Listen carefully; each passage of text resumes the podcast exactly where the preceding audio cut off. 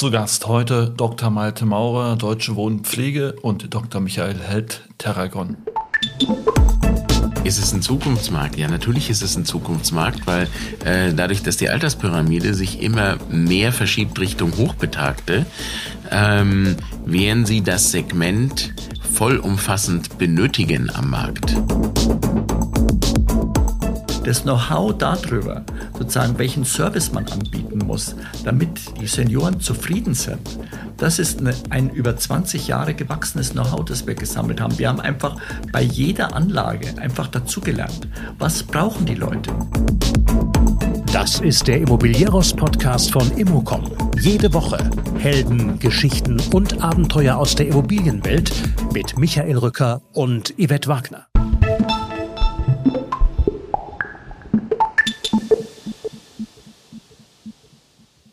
Pflege- und Seniorenwohnen sind vielleicht Nischen, aber ein hochattraktives Wachstumssegment innerhalb der Immobilienwirtschaft. Dr. Malte Maurer ist Managing Director Nursing, also Pflege bei der Deutschen Wohnen, die wiederum, und das ist wenig bekannt, der größte Eigentümer von Pflegeeinrichtungen in Deutschland ist. Dr. Michael Held wiederum hat mit Terragon einen der führenden Entwickler von betreuten Wohnen in Deutschland aufgebaut. In einem gemeinsamen Gespräch unterhalten wir uns darüber, wie die jeweiligen Geschäftsmodelle funktionieren, über Preise und Renditen, über Kniffe und Schwierigkeiten, bis hin zu den Aussichten dieses Marktsegments, ein kleiner Deep Dive in einen spannenden Bereich der Branche. Weitere Podcasts, Branchennews und bald auch wieder Veranstaltungen unter www.immocom.com und jetzt viel Spaß bei einer echten Elefantenrunde der Branche.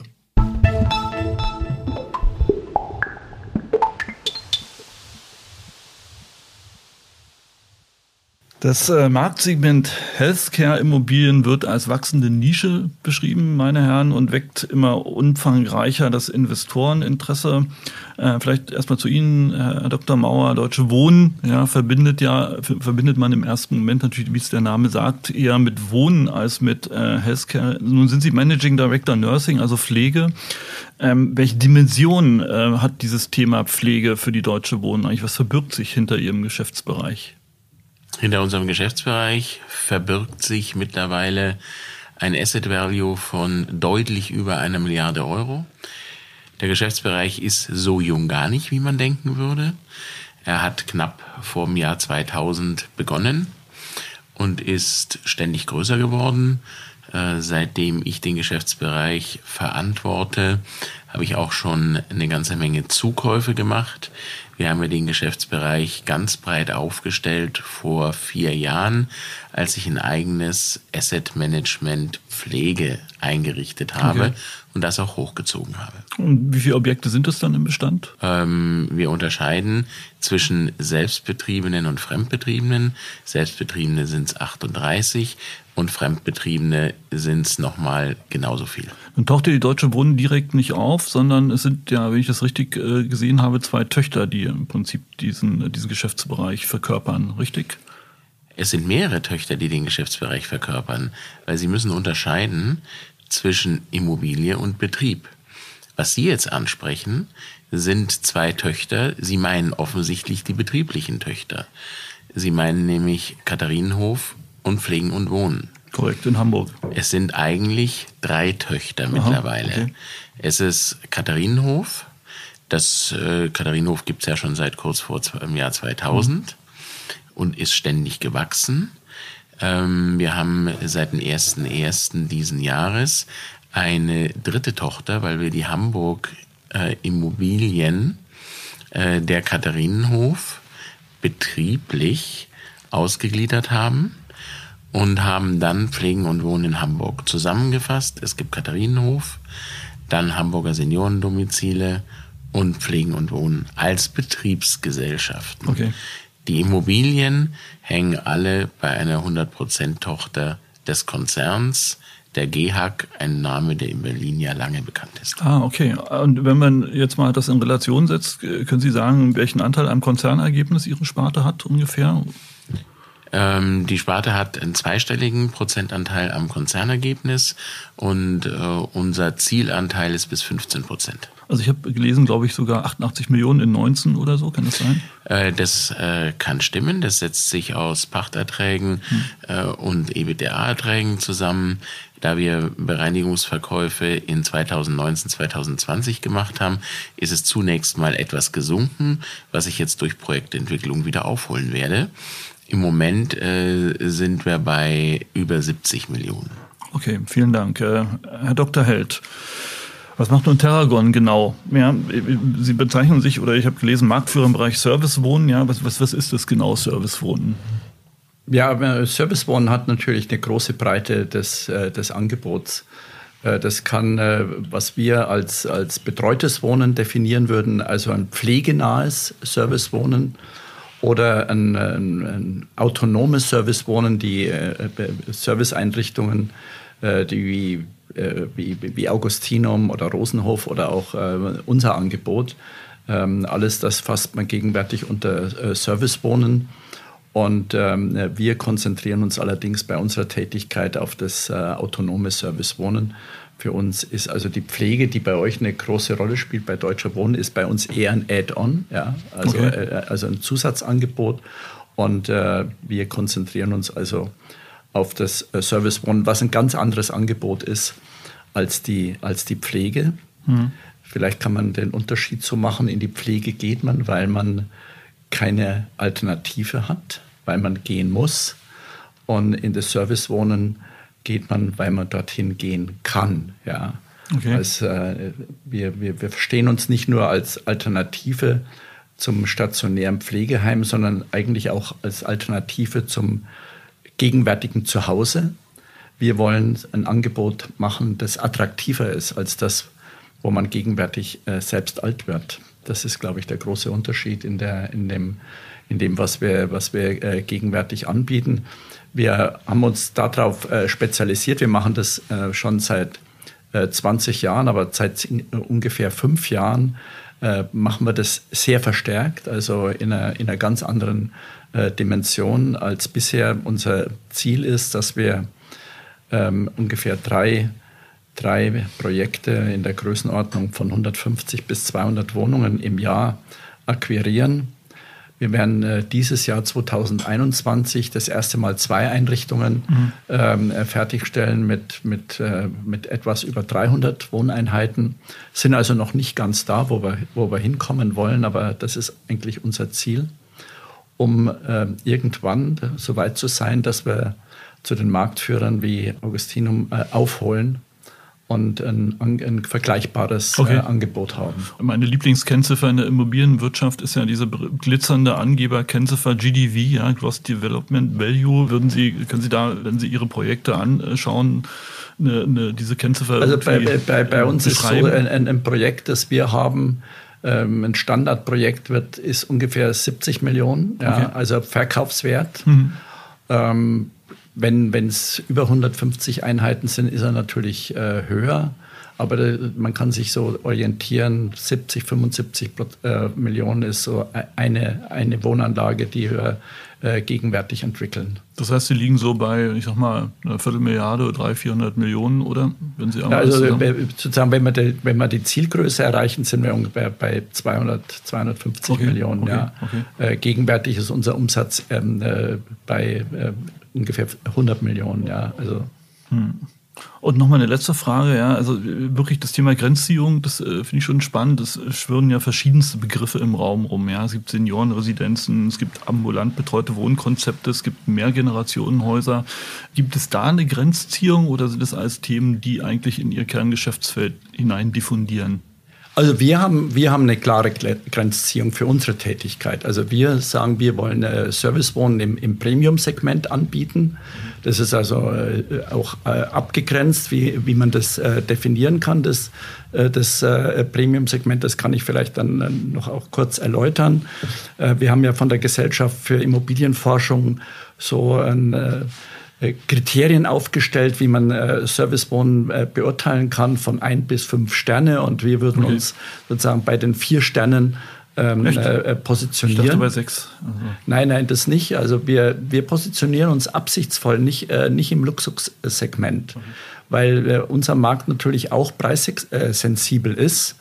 Und äh, wir, wir orientieren uns in, in unserem Markt auf, ich würde sagen, auf die 30 Prozent sozusagen der Einkommensbezieher in der Einkommenspyramide und nicht auf 10 Prozent oder 5 Prozent, sondern äh, doch auf eine größere Anzahl, mhm. die 30 Prozent. Das sind zwischen 4 und 5 Millionen Haushalte okay. äh, Senioren Plus. Das ist also eine relativ doch äh, erheblicher äh, ein, ein, erhebliches Segment in der, in der Nachfrage. Aber wir würden uns zum Beispiel jetzt nicht äh, positionieren dort, äh, wo man 4000 Euro und mehr im Monat als Gesamtentgelt bezahlen muss. Das ist einfach ein anderes, ein anderes Segment als das, das wir anstreben. Okay. Äh, da kommen wir gleich noch ein bisschen ja. detaillierter drauf, Dr. Maurer. Wie, wie funktioniert Ihr Geschäftsmodell jetzt äh, im Wesentlichen? Die großen Ertragsquellen sind äh, Pacht und Betrieb oder äh, wie, wie, wie stelle ich mir das vor? Das hatte ich ja vorher schon mal differenziert gesagt. Äh, einerseits die Pacht, die wir bekommen als Immobilieneigentümer vom Nutzer. Ob der Nutzer jetzt eine Konzerngesellschaft ist oder ein Dritter, das spielt aber keine Rolle in der Betrachtung der Pacht. Was wird da so gezahlt auf einen Quadratmeter? Wie muss man sich das vorstellen? Kann man das? Äh, man kann nicht, man kann ja gar nicht sagen Pacht auf einen Quadratmeter. Pacht richtet sich ja nach den Investitionskosten und der Möglichkeit eben, äh, wie viel Pacht nach den Investitionskostensätzen erwirtschaftet werden kann. Danach richten sich die Pachten. Natürlich kann man äh, irgendwo einen Quadratmeterschlüssel machen, aber äh, der ist dann nicht so repräsentativ in der Pflege wie im Wohnen. Also und im Grunde genommen ist es nochmal, äh, man bezahlt praktisch äh, das, das, das Apartment ja, pro Tag. Das ist praktisch eure Pachteinnahme, die ihr, die ihr, die ihr habt. Ja. Äh, wobei wir natürlich ähm, deutlich unterscheiden ja. nach äh, dem Segment vollstationäre Pflege mhm. und dem Segment betreutes Wohnen. Mhm. Äh, beides generiert eine Pacht, die der Nutzer bezahlt. Die, ähm, ich habe jetzt zunächst begonnen von der vollstationären Pflege. Da wird die Pacht über den Maßstab I-Kosten generiert, also Investitionskostensätze. Und äh, beim betreuten Wohnen äh, legt man intern fest, wie viel kann der Betreiber erreichen pro Quadratmeter auf ein bestimmtes Haus. Und äh, dann muss er eine Betreibermarge haben. Und äh, dies abgegrenzt ist dann das, was er Pacht an den Immobilieneigentümer okay. zahlen kann. Und äh, wenn wir jetzt ähm, unterscheiden zwischen Selbstbetriebenen und Fremdbetriebenen, dann ist letztlich im Pachtansatz kein Unterschied. Also es ist nicht so, äh, dass jetzt die Häuser, die von einer Konzerntochter betrieben werden, anders ermittelt werden von der Pachthöhe als die, die Fremdbetreiber haben. Ja, aber vielleicht nochmal den, den Unterschied zu, zu erläutern. Beim Pflegeheim ist es ja eine mit den Behörden abgestimmte Miete. Der sogenannte Investitionskostensatz, der nennt sich so komisch deswegen, weil früher sozusagen das war, was der Investor bekommen hat für sein Investment. Und heute bestimmt er weitgehend das, was man als Miete äh, bezahlen kann. Und äh, das ist im Grunde genommen die Bezahlung pro Bett äh, aufs Jahr bezogen, äh, meistens auf 347 Tage, nämlich auf 95 Prozent Auslastung äh, bezahlt. Bei uns ist es was anderes. Bei uns ist es viel näher an der, an der Wohnungsmiete. Also bei uns zahlt sozusagen der, der Endmieter ein, ein Gesamtentgelt, das sich bezieht einmal auf die, auf die Wohnungsmiete auf die Wohnungsnebenkosten und auf äh, die Servicepauschale, die er äh, für den Grundservice bezahlt. Das beginnt bei der kleinsten Einheit bei uns bei 1600, 1800 Euro, wenn man sozusagen in einem eineinhalb Zimmer Apartment ist, das 40 Quadratmeter groß ist und äh, geht nach oben, wenn man sozusagen in einer größeren Dreizimmer- oder Vierzimmerwohnung wohnt, auf äh, bis zu 3000 Euro. Das ist ungefähr die Range, in der sich bei uns äh, die, das Gesamtentgelt äh, bewegt. Das ist der, der Unterschied zwischen äh, den Entgelten bei der, bei der Pflege und bei den äh, Entgelten für, für die für das äh, Servicewohnen, wobei man vielleicht noch dazu sagen muss, äh, Malte Maurer, ich glaube, die, die, das, was heute ein, ein Pflegebedürftiger bezahlt, bewegt sich ungefähr als Eigenbeitrag um die 2000 Euro, würde ich sagen. Das ja. würde ich bestätigen genau, können. Ja. Und das ist bei uns nicht, nicht viel höher. Mit mhm. dem Unterschied, dass in der Pflege jemand vielleicht äh, ein bis zwei Jahre ist und äh, bei uns äh, zehn Jahre und länger wohnt. Also bei uns ist das Wohnen, man, man verbringt seinen Lebensabend äh, in unserer Einrichtung und äh, bei der Pflege äh, die letzten Monate äh, des, äh, des Lebens, weil man aus gesundheitlichen oder familiären Gründen gar keine Alternative zum stationären Pflegeheim hat. Okay. Jetzt ist äh, das, was Herr Dr. Held äh, jetzt gerade schilderte, ist natürlich hochkomplex für einen, der nicht richtig in diesem Segment eingearbeitet ist, weil jeder denkt erstmal, ja, eine Miete landläufig ist eine Miete pro Quadratmeter. Selbst in dem Segment, was das Kernsegment von Herrn Dr. Held ist, nämlich Servicewohnen, ist es vom Nutzerverhalten her nicht die Miete pro Quadratmeter, sondern der Nutzer sagt sich, was kostet mich meine vier Wände? Was muss ich dafür zahlen? Der rechnet nicht pro Quadratmeter. Der sagt sich, was kann ich mir leisten aus dem Vermögen, das ich habe? Was weiß ich, Haus verkauft, gute Rente oder andere Quellen. Und dann sagt er, da kann ich mir 2000 Euro leisten. Dann fragt er aber nicht nach, ob diese 2000 Euro jetzt 50 oder 55 oder 60 Quadratmeter sind. Denn er sieht das Gesamtpaket. Dr. Held hat es jetzt äh, gerade in einzelnen Faktoren beschrieben, weil Dr. Held sagte auch Servicepauschale. Ja, der, der da drin wohnt, im Service wohnen, darum heißt es ja auch Service wohnen, mhm. der will ja Dienstleistung eines Dritten. Das fängt an von der Concierge-Dienstleistung Taxi bestellen, Theaterkarten besorgen, bis hin zum ambulanten Pflegedienst, der kommt und der mir hilft, den ich aber im Zweifel separat bezahle. Während in der vollstationären Pflege ist es ja anders. Da geht es, hat Dr. Held auch schon erklärt, über diesen, hm, sagen wir mal, öffentlich-rechtlich oder staatlich festgelegten Investitionskostensatz. Und an Komplexität ist es deshalb nicht zu überbieten, weil der, äh, dieser Investitionskostensatz, der wird quasi feststehend berechnet. Ich versuche es einfach auszudrücken. Okay.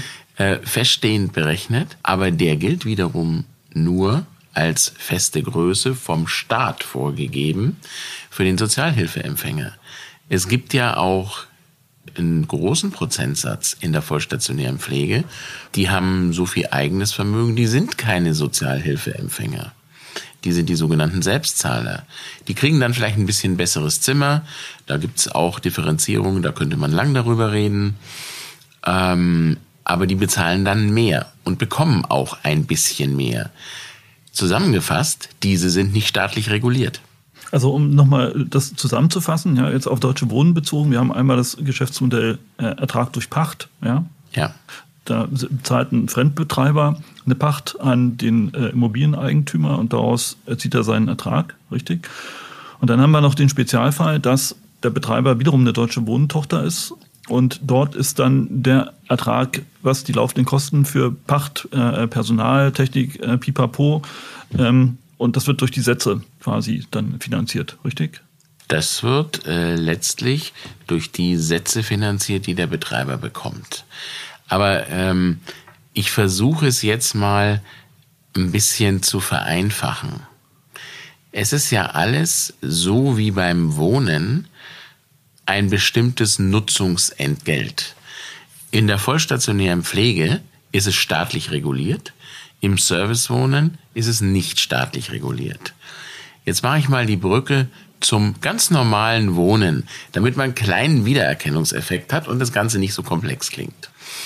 Beim ganz normalen Wohnen gibt es natürlich, äh, siehe die ganzen schönen Instrumentarien wie Mietpreisbremse, Mietendeckel, äh, gibt es natürlich mittlerweile auch staatliche Reglementierungen.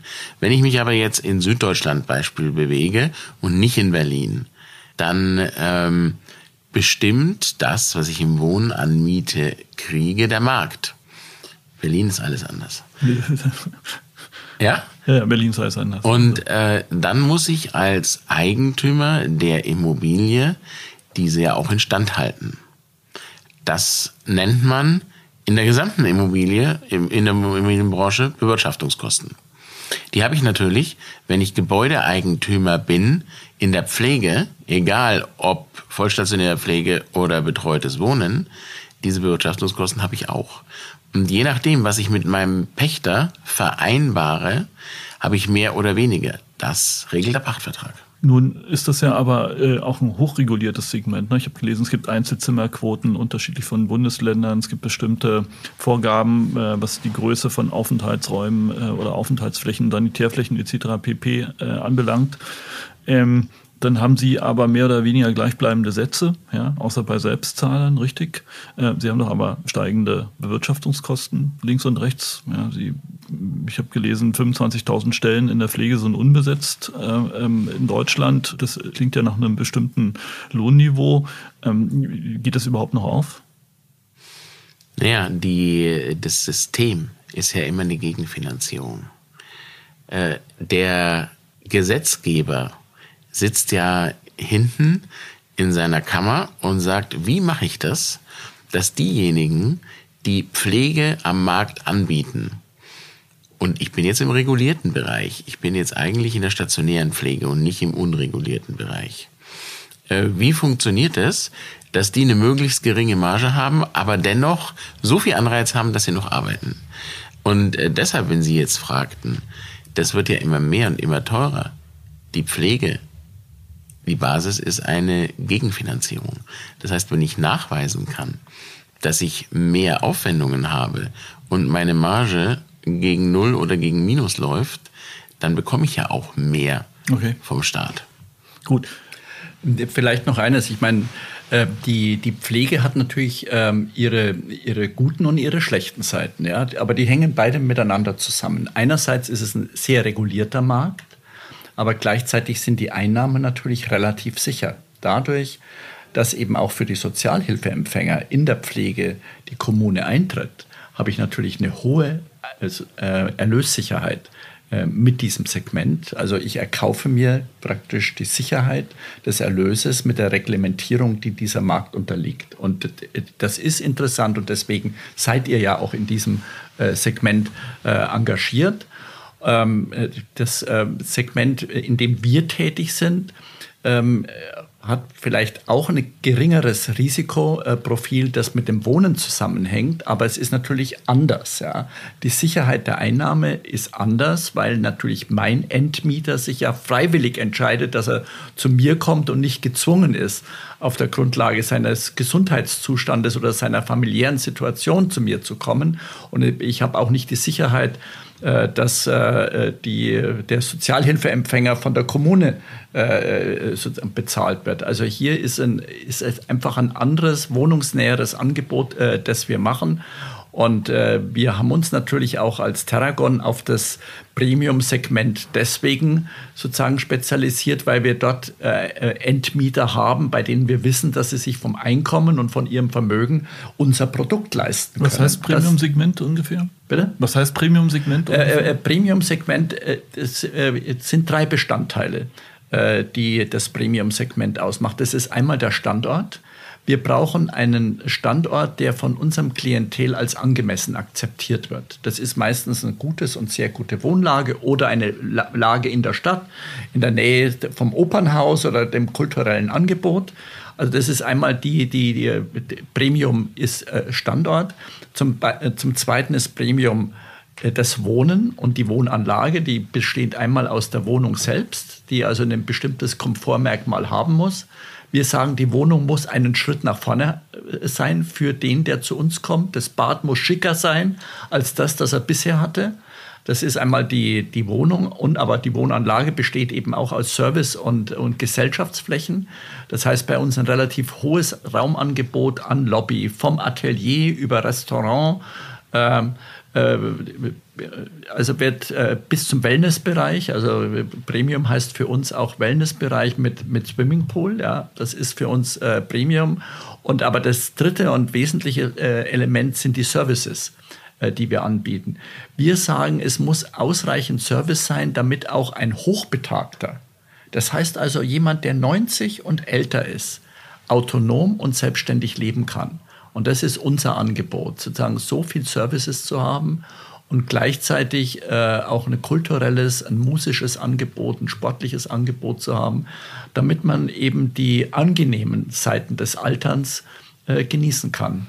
Und äh, aber von der Zielgruppe her, äh, Premium heißt, bei welchen Einkommensklassen steigen Sie also der, das heißt, Sie, Sie brauchen ein, ein Einkommen, das aus Einkommen 3000 Euro und höher ist. Okay. Das Sie als Einkommen haben, damit Sie ein der, der, der, verfügbares Einkommen äh, die, die, meisten unserer Bewohner machen das nicht nur aus dem Einkommen, sondern auch aus ihrem Vermögen, dass sie zum die, die, die meisten unserer Mieter auch äh, besitzen Immobilieneigentum, weil es eben einen engen Zusammenhang zwischen der Einkommensposition und, äh, und Immobilieneigentum äh, bekommt. Und viele verkaufen natürlich auch ihre, ihre Immobilien, um sich einen Lebensabend dann äh, im, im Service Wohnen leisten zu können. Okay, aber jetzt nochmal rein immobilienwirtschaftlich. Ja, Sie arbeiten alle beide hart. Die Frage lautet dann am Ende des Tages, was, was kommt dabei hinten raus? Also was sind die, was sind, wie viel Rendite kann man äh, erwirtschaften äh, für einen Investor, der reingeht und bei Ihnen kauft? Das, was erwartet der beim äh, Seniorenwohnen? Was sind die,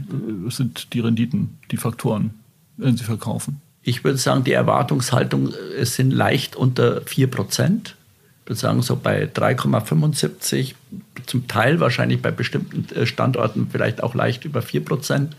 Also in, in, in diesem Range, in dieser Range äh, spielt sich das ab. Und bei Ihnen in der Pflege ist das ähm, eine ähnliche Konstellation oder vor dem Hintergrund dieser hohen Regulierung ähm, und äh, der vermeintlichen Sicherheit des Investments? Also die vollstationäre Pflege liegt eher niedriger, wobei es so generalisiert nicht zu sagen ist.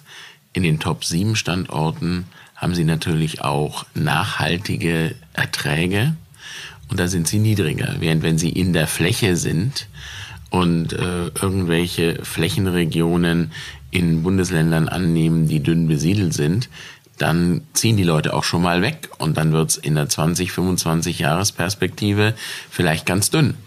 Und da haben sie natürlich äh, ein höheres Wagnis und das Wagnis wird bezahlt durch Rendite. Das heißt, in der Pflege, letztlich wie auch im Servicewohnen, ähm, ist eine Range. Sie können nicht sagen, das ist bei 3,5, sondern das ist von 3,2 äh, bis 3,8 vielleicht. Okay. Sie waren ja, Dr. Maurer, bei Deutsche Wohnen noch lange Zeit verantwortlich für Mergers and Acquisitions. Also das heißt, Sie haben einen großen Blick. Äh, Bin ich ja immer noch. Sind Sie immer noch äh, auf die Investorenszene? Wer, wer, geht, wer geht in diese Investments jetzt rein? Ich meine, wir sehen, alle großen Maklerhäuser haben mittlerweile Markt, Marktberichte zum mhm. Thema Healthcare. Ja, das heißt, da muss was unter, da muss was los sein. Was ist da los? Wer geht da rein? Wer kauft? Die am meisten kaufen die großen Pensionskassen und eben Kapitalsammelstellen. Tatsächlich, ist also die sind bei den auch, Institutionellen äh, angekommen. Die sind auch in der Lage, die Immobilien zu managen. Wobei sie immer einen großen Unterschied machen müssen in dem, was Dr. Held anbietet. Der bietet nämlich eine hoch überlegte und durchdachte, hochprofessionell ausgestaltete Neuimmobilie an und dem, was äh, der Zweitmarkt bietet. Wenn äh, ich eine Portfoliobereinigung mache in meinem Segment, das ich verantworte, dann ist die Portfoliobereinigung eine Gebrauchtimmobilie, die nicht Top-Klasse erfüllt, weil sonst würde ich sie behalten. Und äh, bei Ihnen? Ja, ich meine, beim, beim Servicewohnen kann man ja sagen, dass es den, äh, den, den äh, Markt für Bestandsimmobilien ja fast gar nicht gibt, gegenwärtig. Also ich glaube, ich, letztes Jahr ist ein Portfolio verkauft worden, aber das ist ja die Ausnahme. Also anders als beim, bei dem, beim Pflegemarkt haben wir also noch nicht äh, den, den Handel mit, mit, mit Portfolien, sondern es ist weitgehend auf Neuprojekte äh, äh konzentriert. Und wir können sagen, dass seit ungefähr fünf Jahren ja, auch die institutionellen Anleger dieses Segment nachfragen. Äh, das hat sich sicherlich, äh, hängt sicherlich auch mit der allgemeinen äh, Marktentwicklung zusammen, dass man ja auch in studentisches Wohnen, in Mikroapartments investiert hat, auch in, in Pflegeimmobilien. Und dann wurde eben auch das, das Servicewohnen entdeckt. Und wir können sagen, seit der Zeit, seit fünf Jahren, vermehren sich die institutionellen Anleger, die unser Produkt nachfragen. Das merken wir sehr stark und wir haben gegenwärtig die Situation, dass wir eine starke Nachfrage, aber wenig Angebot haben in, dieser, äh, der, der, in den Neuprojekten. Okay da könnte man ja vermuten, das hängt auch ein bisschen mit, der, mit, dem, mit den Unmengen an Kapital, was an den Märkten unterwegs ist, zusammen. Aber wenn wir jetzt, äh, im Prinzip sind Sie ja vom Geschäftsmodell, ich sag mal, ein Projektentwickler mit einer Spezialausrichtung, mhm. richtig? Ja. ja. Jetzt, äh, äh Dr. Mauer, ne, Sie äh, sind, kommen aus dem äh, Wohnkonzern letzten Endes, Pflege hin oder her. Äh, Sie sehen, was da passiert in den Projektentwicklungen. Deutsche Wohnen macht selber Projektentwicklung. Sie haben große Bestände, große Bestandshalter antizipieren natürlich natürlich das Thema, äh, gehen, äh, das Thema barrierearm wird gefördert äh, im Neubau. Das ist Standard bei vielen Projektentwicklungen.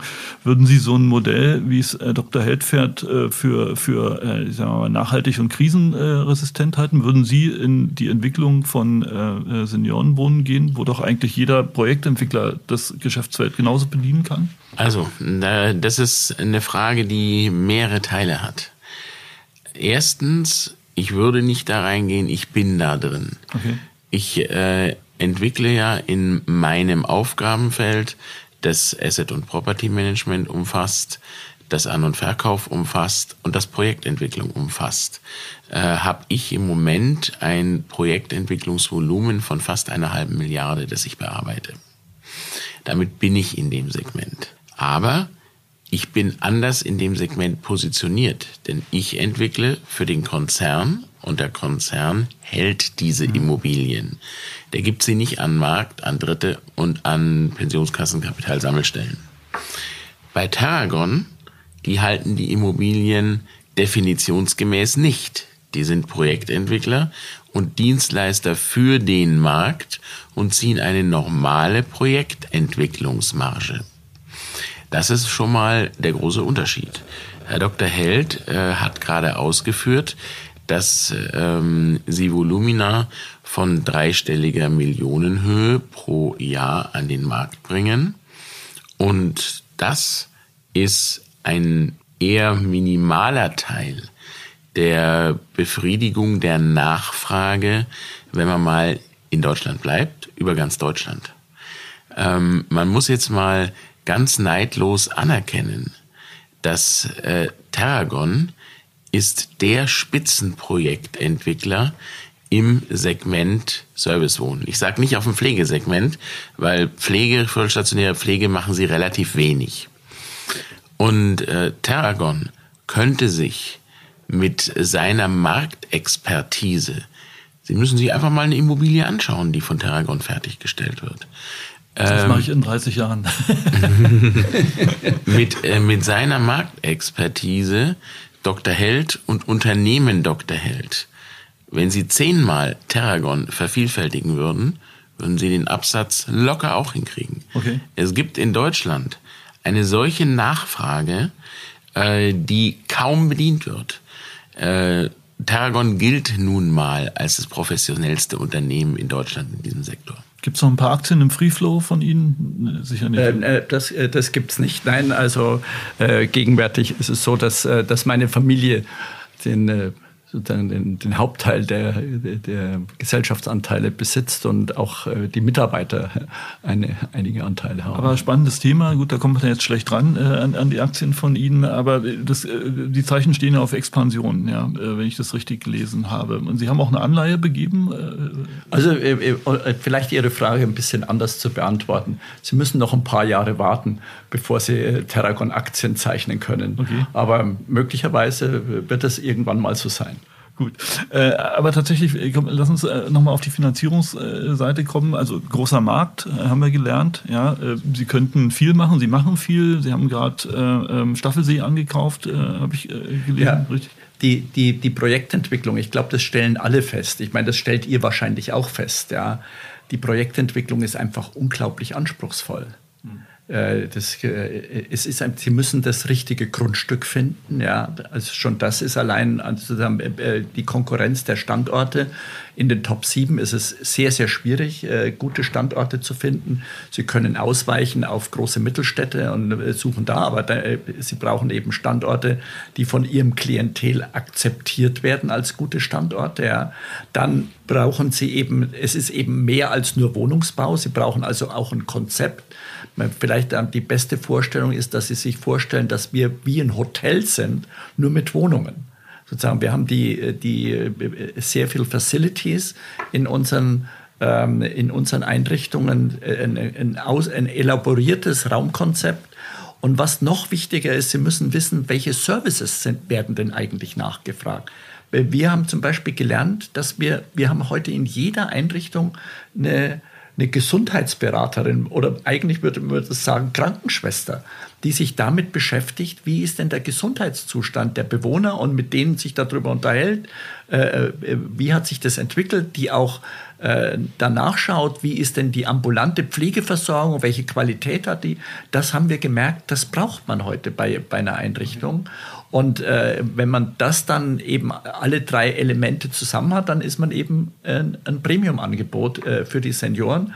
Und unser Ziel ist es eigentlich, dass wir sagen, wir sind eine attraktive Alternative, um alt zu werden. Das wollen wir erreichen mit dem Angebot. Und da glaube ich, dass wir, dass da ein riesiges, eine riesige Nachfrage existiert. Und die Frage ist eher die, wie kann man diese Nachfrage bedienen? Genau was der Malte Maurer gesagt hat. Und äh, an, an diesem dem wollen wir uns annähern und da haben wir unsere Expertise entwickelt. Ob wir jetzt die, die Einzigen sind oder die Besten sind, aber wir, wir können das, was wir, was wir gegenwärtig machen. Das, äh, das hatte ich ja vorher schon ausgeführt. Ähm, dass die das können, was sie gegenwärtig machen, äh, das zeigt ja der Markt und die Nachfrage am Markt, ganz klar. Ähm, ich versuche immer mh, für den Zuhörer, der sich in dem Segment nicht auskennt, noch mal ein bisschen in Kategorien zu denken und Kategorien darzustellen. Die vollstationäre Pflege ist die klassische Betreiberimmobilie. Ohne den Betreiber, ohne denjenigen, der das alles koordiniert, der das Personal sucht, der das Personal stellt, äh, der die Personaldienstleistungen wirklich auf den Bewohner ist gleich Patienten anwendbar macht, funktioniert eine Immobilie der vollstationären Pflege überhaupt nicht. Beim Servicewohnen ist es auch nur in der Theorie etwas anders. Sie könnten jetzt ähm, ein Haus hinstellen, wo sie so ungefähr als ähm, Altenvermietstelle nur an über 70-Jährige vermieten. Und da sind die über 70-Jährigen drin und die bestellen sich ihren Pflegedienst selber. Der Pflegedienst kommt auch, weil er gleich fünf oder zehn versieht. Und dann könnten Sie das von der Theorie her auch nicht als Betreiberimmobilie laufen lassen. Aber nur von der Theorie her. Das würde der Markt nicht akzeptieren. Denn Herr Dr. Held hat gerade so wunderschön rausgestellt, dass die Services, die sind das A und O der Branche des Servicewohnens, wie schon der Name sagt. Leute, die älter werden, versuchen sich das irgendwie leisten zu können, dass sie diese Dienstleistungen und Services bekommen. Und jetzt ist noch ein wesentlicher Unterschied zwischen der vollstationären Pflege, wo ich erstmal ausführte, und dem Servicewohnen. Dass die vollstationäre Pflege extrem reguliert ist und das Servicewohnen sehr wenig reguliert ist, haben wir schon ausgeführt.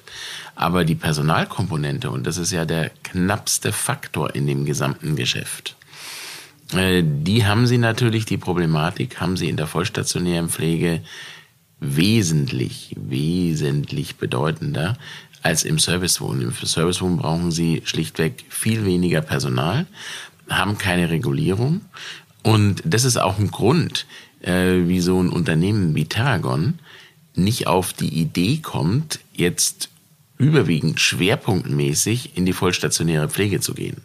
Ist das ein Zukunftsmarkt, vollstationäre Pflege? Ich meine, wir hatten uns im Vorgespräch mal unterhalten, die Aachener Grund ist ausgestiegen aus dem Thema Pflege und hat verkauft. Deutsche Wohnen geht rein in das Thema Pflege. Aber was Deutsche ist Wohnen ist drin und setzt ja. die Präsenz fort. Mhm. Ist es ein Zukunftsmarkt? Ja, natürlich ist es ein Zukunftsmarkt, weil äh, dadurch, dass die Alterspyramide sich immer mehr verschiebt Richtung Hochbetagte, ähm, werden sie das Segment vollumfassend benötigen am Markt. Insofern ist es kein am Markt schwindendes Segment. Äh, Tergon sagt, ich will so lange wie möglich die Leute selbstbestimmt in ihren eigenen vier Wänden haben und buche den entsprechenden Bewohnern Leistungen dazu. Der Pflegedienst, der dann vielleicht auch dreimal am Tag kommt. Und es gibt ja auch äh, in der gesamten Gesundheitswirtschaft, Gesundheitswirtschaft äh, den großen Leitsatz ambulant vor stationär. Das unterstützt ja wiederum das, was Terragon tut. Dennoch ist stationär natürlich ein Modell der Zukunft, eben wegen der gerade benannten Alterspyramide. Das heißt, Sie haben nicht Angst davor, dass irgendwann die Demenzpille kommt oder die Leute, die Alten, so fit sind, dass sie einfach quasi vom Hometrainer fallen äh, Deshalb, mit 95 Jahren und nicht mehr ins Pflegeheim naja, kommen? Ähm, jetzt sind wir wieder in der Differenzierung der Standorte. Das kann man ja so nicht sagen. In den Standorten, die die Top 7 sind oder in, mit Immobilienwirtschaft ausgedrückt, in B-Standorten, werden sie die Nachfrage immer haben. Aber in der Fläche, die dann irgendwann entvölkert wird, haben sie die Nachfrage vielleicht nicht mehr. Da hätte ich Sorge. Aber das Konzept, das ich vertrete für das Unternehmen Deutsche Wohnen, ist ja genau das Konzept, in Core und Core Plus Märkte zu gehen. Okay.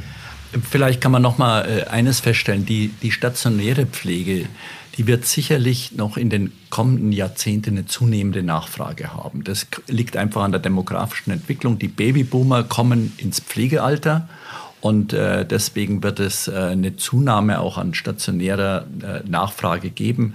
Die Schätzungen gehen von 150.000 bis 300.000 äh, roundabout äh, Pflegebetten, die, äh, die man äh, zusätzlich äh, haben muss oder haben wird. Äh, was sicherlich eine Entwicklung sein wird, ist, dass, die, dass sich das Angebot differenzieren wird. Damit muss man gegenwärtig, glaube ich, schon rechnen in den nächsten 30 Jahren, dass es äh, neben den stationären Pflegeheimen auch hybride Pflegeangebote geben wird. Das heißt, äh, verschiedene Formen des betreuten und Servicewohnens, das einfach äh, ähm, noch äh, mit, mit ambulanter äh, Pflege versorgt wird ähm, Hybrideinrichtungen nenne ich es dann, wenn sie eigentlich sozusagen sich zwar betreutes Wohnen oder Servicewohnen nennen, aber äh, im Grunde genommen auf Pflegebedürftige ausgerichtet sind. Also dann sind eben 50, 60, 70, 80 Prozent der Bewohner sind pflegebedürftig. Das ist für mich eine hybride äh, Versorgungsform. Das ist bei uns ganz anders. Unser Servicewohnen hat nicht einen höheren Pflegeanteil als im Normalwohnen. Wir haben ungefähr, also wenn, wenn bei uns eine Einrichtung zehn Jahre und länger auf dem Markt ist, dann kommen wir vielleicht auf 20, vielleicht auf 30 Prozent Pflegebedürftige in unserer Einrichtung. Es, sind, es werden nicht mehr. Es liegt einfach äh, an der, an der Alterszusammensetzung, äh, die wir haben. Äh, könnte man wieder, bei, bei 90-Jährigen sind ungefähr 60 Prozent pflegebedürftig. Das ist bei uns auch nicht anders. Ja? Das liegt also, wie viele 90-Jährige habe ich in der Einrichtung, so viel pflegebedürftig habe, oder wie viele 80-Jährige. Äh, danach richtet sich eben die, äh, der, der, der Pflegebedarf in, in Einrichtungen, die wir haben. Deswegen sagen wir, wir sind keine hybride Pflegeeinrichtung, aber es gibt eben Geschäftsmodelle, wie Advita, wie andere, die sagen, ja, wir sind betreutes Wohnen, aber wir richten uns sehr stark äh, sozusagen nach Pflegebedürftigen aus. Okay, aber wir halten jetzt mal dort zusammenfassend ja. fest, äh, die Nachfrage bleibt bestehen. Auch Ihr Geschäftsmodell wird nicht von Wohnungsgenossenschaften attackiert, die auf einmal zehn Pflege- äh, oder zehn Services auf ihre Wohnungen buchen, sondern also eine strahlende Zukunft sozusagen. So ist es. Eine, sagen wir mal, eine gute Perspektive der Zukunft weil man nur mit höchst professioneller Herangehensweise, äh, sei es in der Projektentwicklung oder im Bestandsmanagement, ähm, wirklich nachhaltige Erträge erwirtschaftet. Und es gibt ja auch, ähm, sagen wir mal, Gruppen von Pflegebedürftigen. Mm, die haben nicht die Möglichkeit, wie Herr Dr. Held es jetzt gerade äh, zutreffend dargestellt hat, ähm, lange im betreuten Wohnen, im Servicewohnen zu bleiben. Wenn ich ein Wachkoma-Patient bin, zum Beispiel, habe ich gar keine andere hm. Wahl, hm. als mich von den Angehörigen in die vollstationäre Pflege verbringen zu lassen. Okay, okay. Vielleicht noch mal eine Zahl, äh, wie wir den Bedarf einschätzen. Ja. Ähm, es, ähm, es gibt ja ungefähr 300.000 Wohnungen, die im Servicewohnen angeboten werden, in der, in der unterschiedlichen Qualität, äh, die wir schon genannt haben, von 1 bis, bis äh, 5 Sterne. Und äh, wir äh, schätzen ein, dass es ungefähr einen Zusatzbedarf von 550.000 Servicewohnungen gibt, von denen aber über Einkommen und Vermögen refinanzierbar nur 350.000 sind in unterschiedlicher qualitativer ähm, Ausstattung. Bei dem, beim Premium-Segment gibt es gegenwärtig circa 30.000 Wohnungen als Angebot. Und wir, wir, wir schätzen ein, äh, dass das ähm, Angebot sich ungefähr bei, bei, bei 90.000 Wohneinheiten belaufen könnte. Das ist also ein, eine, äh, eigentlich eine, eine Verdreifachung dessen, was es gegenwärtig als Angebot gibt. In welcher Zeit diese, diese Nachfrage gestillt werden könnte, weiß ich gar nicht, wie, äh, wie lange das, das dauern wird. Wir rechnen bei uns damit, dass wir ungefähr 10 Prozent dieser, dieser äh, Nachfrage äh, darstellen wollen. Okay. Und das würde bedeuten, dass man äh, ungefähr auf äh, sozusagen 9000 Wohneinheiten im Angebot kommt. Und den Rest kann ja dann Deutsche Wohnen machen mit äh, in der Projektentwicklung für Senioren, für Seniorenwohnen. Da haben wir eine schöne Aufteilung.